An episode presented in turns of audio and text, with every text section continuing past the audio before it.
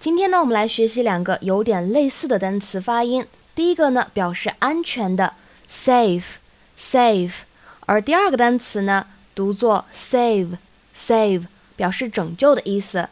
那么它们两个单词呢，前面的发音部分啊都是一样的，最后呢这个字母 e 也都是不发音的，唯有最后的这个辅音呢，哎，也就是一个是，一个是 v。这两个呢，其实都属于英语当中的辅音，不同的是，它们是一对清浊辅音。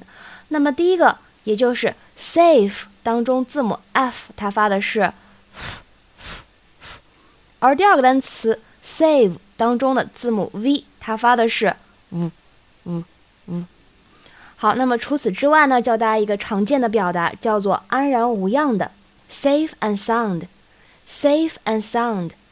这样一个表达呢，它还使用了英语当中的修辞手法，叫做头韵。